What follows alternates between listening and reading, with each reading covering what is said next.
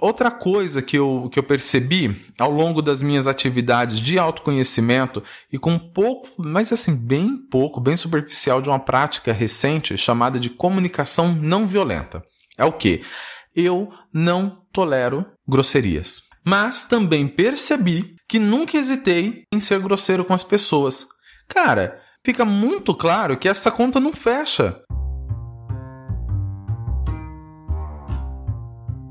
Nosso linguajar é nato, não estamos falando grego. Aqui falamos como aprendedores colaborativos sobre aprendizagem significativa, criativa, organizacional, filosofia, pedagogia, psicologia. Matite Vômenos, o olhar de aprendiz e um pouco de Diz que me diz. Sejam todos bem-vindos ao nosso podcast.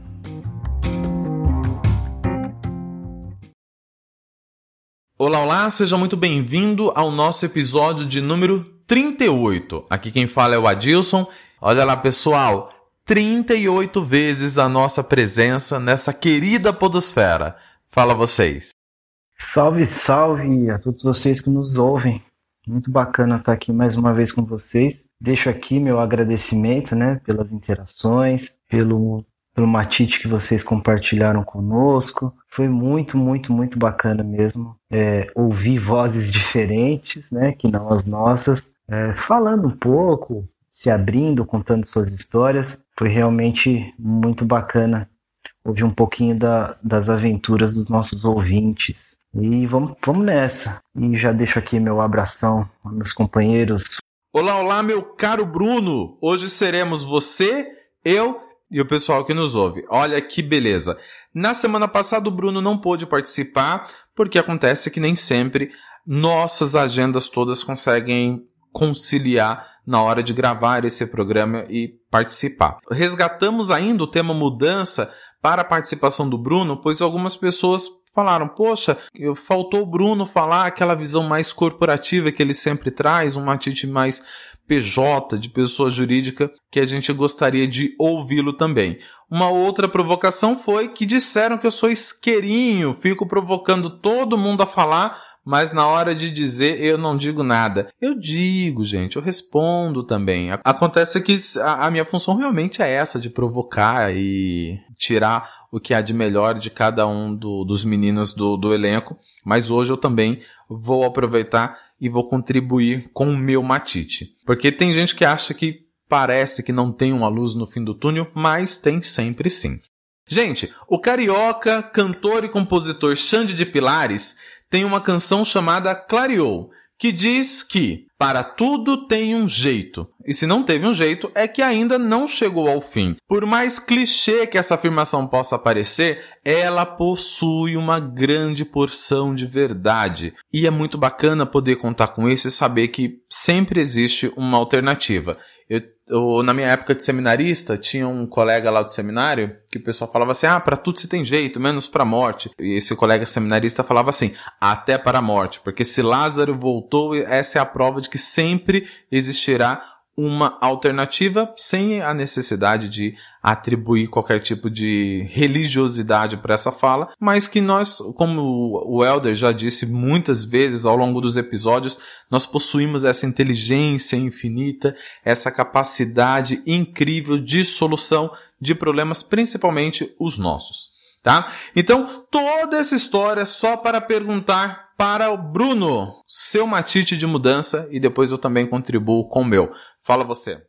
Eu acho que a mudança também gera transformação. Acho que a transformação é a consequência de uma série de fatores que a influenciam e um deles é de fato a mudança mas não necessariamente a gente precisa ter uma mudança para que se tenha uma grande transformação. Né? Assim como a, a uma transformação pode estar 100% ligada a essa mudança, mas eu acho que é, a mudança é mais um fator capaz de transformar as coisas. Nesse, nesse contexto, a gente também não deve pensar que só a mudança por si só vai trazer a transformação que muitas vezes a gente gostaria. Né? Acho que tem uma série de fatores e a gente pode falar até um pouco mais sobre isso. E em relação à, persistência, né, eu acho que está um pouco atrelada no que eu vou falar um pouco mais para frente, mas que obviamente toda mudança exige em um determinado nível né, um grau de adaptabilidade ou de resiliência, enfim, podemos usar inúmeras palavras da, de como a gente vai encarar a consequência dessa mudança. Não só a, a consequência final dela, né, mas o processo de mudança em si. Né? Dependendo do quanto, do quão impactante é para a gente prover essa mudança, sem sombra de dúvidas, é, vai exigir um mínimo ou o máximo possível de, de persistência, cara. E, assim, essa palavra mudança é uma palavra que está muito no, no, meu dia a dia profissional. Eu trabalho há alguns anos numa empresa considerada de grande porte aqui do Brasil, né? Comparada com as outras empresas do Brasil. E é uma característica bastante interessante. Busca-se sempre a melhoria, né, a evolução, o desenvolvimento, mas a mudança por si só é algo que acende uma luz vermelha toda a, a, liderança das grandes companhias. Até por isso é muito comum a gente sempre ouvir falar de gerenciamento de mudanças. Acho que é, muita gente ouviu falar como MOC, vem do inglês, Management of Change, mas que na prática é gerenciamento da mudança. Basicamente é o seguinte: nós vamos mudar, né, ou nós precisamos fazer uma determinada mudança, só que a gente não sabe o que, que isso pode causar seja no processo em si de mudança ou depois que a gente mudar. Então a gente precisa de fato trabalhar no gerenciamento dessa mudança para que lá na frente a gente sofra um pouco menos. E é muito interessante porque as mudanças elas podem ser motivadas por nós mesmos. Não sei se a palavra seria motivada, mas assim, é, nós podemos ir atrás de realizar essa mudança ou ela pode acontecer de forma a gente não tem o que muito que fazer. No caso de, de, mudanças que acontecem na nossa vida e, e, a gente não tem muita ação sobre elas, eu acho que a gente deveria, deve sempre focar no pós-mudança, né? Não lamentar a mudança em si, porque não tem muito que a gente possa fazer, mas tá, e agora, né? Vamos trabalhar em cima do que, do que da nova realidade, né, da realidade pós-mudança. Mas entrando naquelas mudanças que de fato a gente opta ou que a gente enxerga a necessidade de que elas aconteçam, geralmente o que se busca né, nesse processo de gerenciamento de mudança é estabelecer a severidade de tudo que a gente enxerga de, de riscos, e aí cada empresa, e não necessariamente uma empresa, isso pode ser usado na nossa vida, no, não só né, nos negócios, mas no processo, enfim. A gente sempre estabelece quais são os parâmetros que a gente vai avaliar, né? O risco, a segurança das pessoas, eu posso pensar ah, impacto financeiro no meu orçamento daqui da minha casa, enfim. Quero avaliar o risco financeiro para a minha empresa? Será que isso pode gerar lá na frente um aumento de custos? Eu posso pensar, cara, será que eu vou reduzir com essa mudança a minha disponibilidade para para praticar o meu hobby, para, enfim, praticar um exercício, enfim. A gente estabelece esses parâmetros que a gente gostaria de avaliar, esses parâmetros, assim, o que está em risco com essa mudança, e aí a gente geralmente traça assim, né? qual é a severidade, se aconteceu isso que eu acho que tem risco de acontecer. É muito severo se isso aconteceu ou é pouco severo? E qual é a probabilidade disso acontecer? Não, chance é baixa ou chance é muito alta. E a partir daí a gente tenta traçar medidas de mitigar para que, de certa forma, ou a gente elimine esse risco ou a gente atenue. Essa é uma metodologia bastante comum nas empresas. Mas quando a gente pensa é, na nossa vida, né, no nosso convívio, eu acho que é uma ferramenta bastante interessante da gente praticar com as pessoas que estão envolvidas. Tudo isso a gente pode pensar né, de problemas que a gente pode ter lá na frente. Tá, mas qual é a chance disso acontecer? A chance é pouca, mas pode acontecer. Traçar a chance disso aquilo acontecer. Tá, e se acontecer? Pô, talvez meu orçamento aqui, é, eu vou gastar uns 20%. Isso cabe? Vamos fazer essa conta? Não, fecha a conta, vamos seguir, enfim. Traça todas essas, essas coisas. E qual que é a grande vantagem disso tudo? Além da gente ter um, um plano bacana de como atenuar os possíveis impactos dessa mudança, acaba que a gente fica, a gente tem mais clareza da tomada de decisão, se ela vai ser assertiva ou não, antes mesmo de eu tomar. Então eu acho que é, muita gente é muito adaptada à mudança, muito, muito, fica muito confortável com mudanças. E compartilhando uma atitude pessoal, né? Eu não, eu sou um cara meio preocupado com mudanças na minha vida pessoal, na minha vida profissional, é, enfim, em tudo. Eu sou, é, eu sou um cara que, quando eu estou adaptado, é, eu, eu,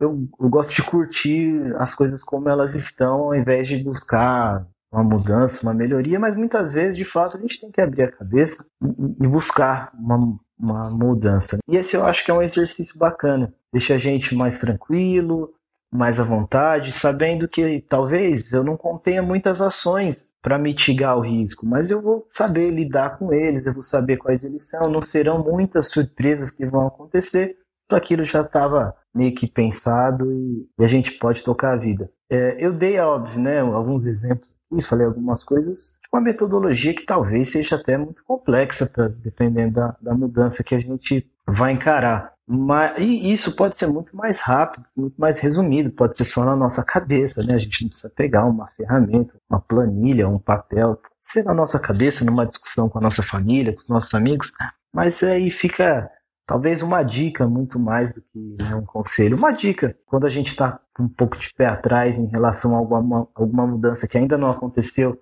mas que a gente precisa é, pôr em prática, tá, quem sabe, por que não usar uma uma ferramenta para tentar gerenciar essa mudança.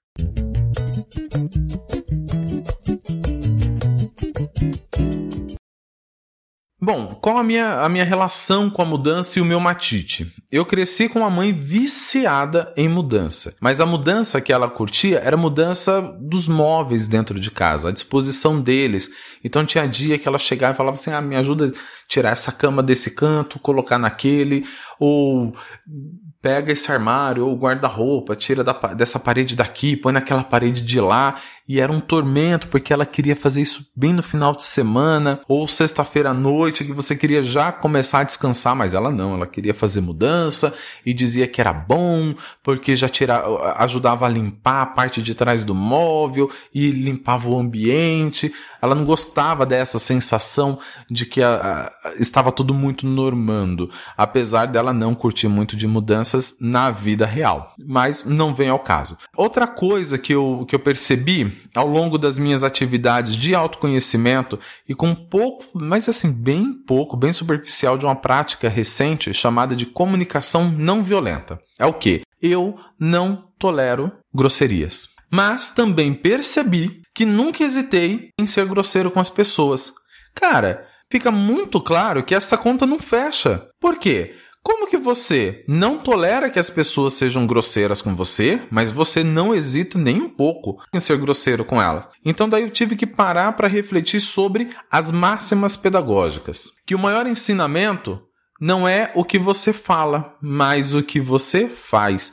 Gente, é hipocrisia demais pregar uma coisa e fazer outra coisa. Tem uma frase atribuída a Mahatma Gandhi que diz o seguinte: seja a mudança que você quer no mundo. E daí eu fui percebendo que eu venho conseguindo de uma forma ainda que muito tímida, mas ela existe.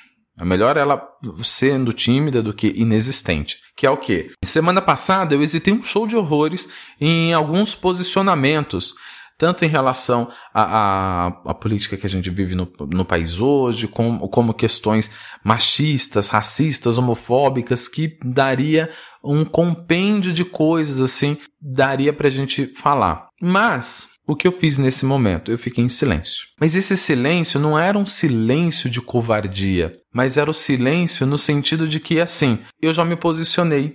E se eu entrasse no embate, fatalmente haveria grosserias. Entende nesse sentido?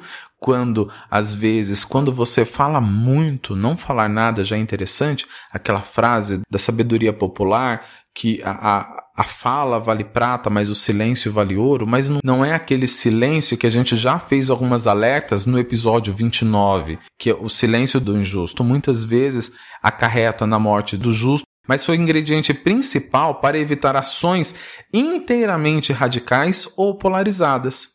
Por fim, gostaria de afirmar mais uma vez: nada mais pedagógico do que o exemplo. Não dá para exigir que as coisas mudem quando a gente não muda.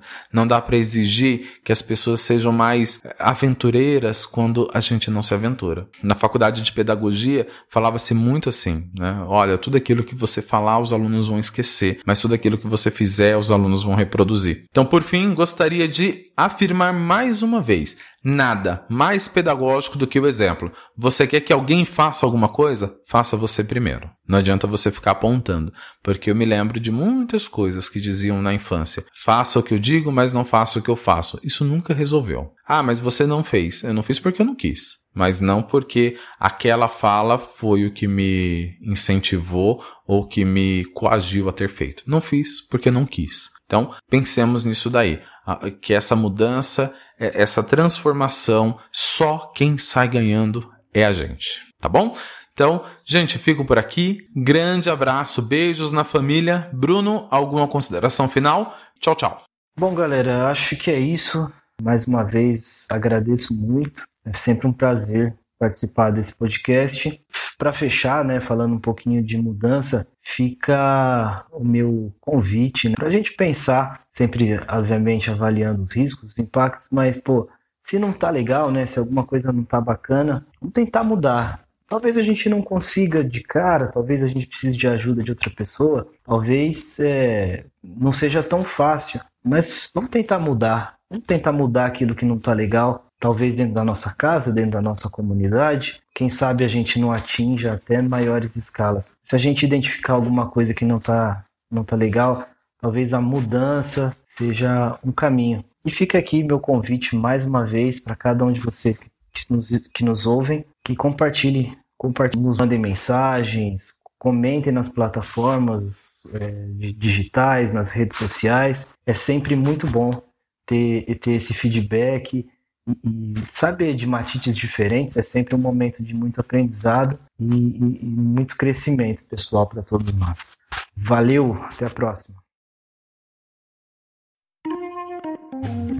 Chegamos ao final deste episódio, que contou com a colaboração de Bruno Reis, Welder Santos, Rosângela França, Stephanie Oliveira e eu, Adilson Matias de França. Lembre-se de compartilhar com seus amigos, ou com não tão amigos assim, mas compartilhe. Para falar conosco, nos chame pelo Instagram ou pelo YouTube. Aprendiz Matite, M-A-T-H-I-T-E, Aprendiz Matite. Ficamos por aqui. Tchau!